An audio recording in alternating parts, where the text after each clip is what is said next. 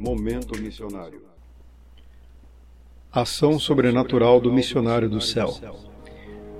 Diz o escritor do livro de Atos, Lucas, que Paulo e Barnabé chegaram a Listra, em seguida a Icônio e Derbe. Foi na primeira dessas cidades que os apóstolos, por meio do poder do Espírito Santo, realizaram uma cura espetacular. Um coxo passou a andar. Jamais os habitantes de Listra tinham visto tal façanha, por isso pensaram que Paulo e seus cooperadores eram deuses. Essa cura escancarou as portas para a pregação do Evangelho a seus habitantes, conforme Atos capítulo 14, versos 8 até o 10. Em seguida, Paulo e Barnabé seguiram para Derbe, Atos 14, verso 20. Depois retornaram para seu ponto de partida, visitando as igrejas em Listra, Icônio e Antioquia da Psídia, Atos 14, 22.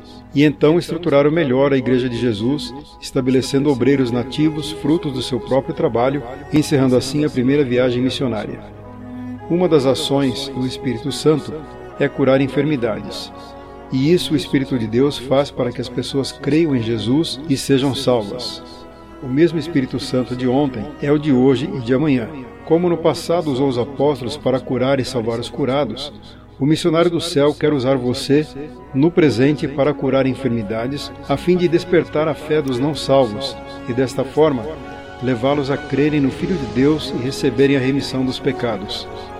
Noutras palavras, o Deus Espírito Santo usa a cura sobrenatural de enfermidades físicas, emocionais e espirituais como estratégia evangelística para atrair os pecadores a Cristo Jesus.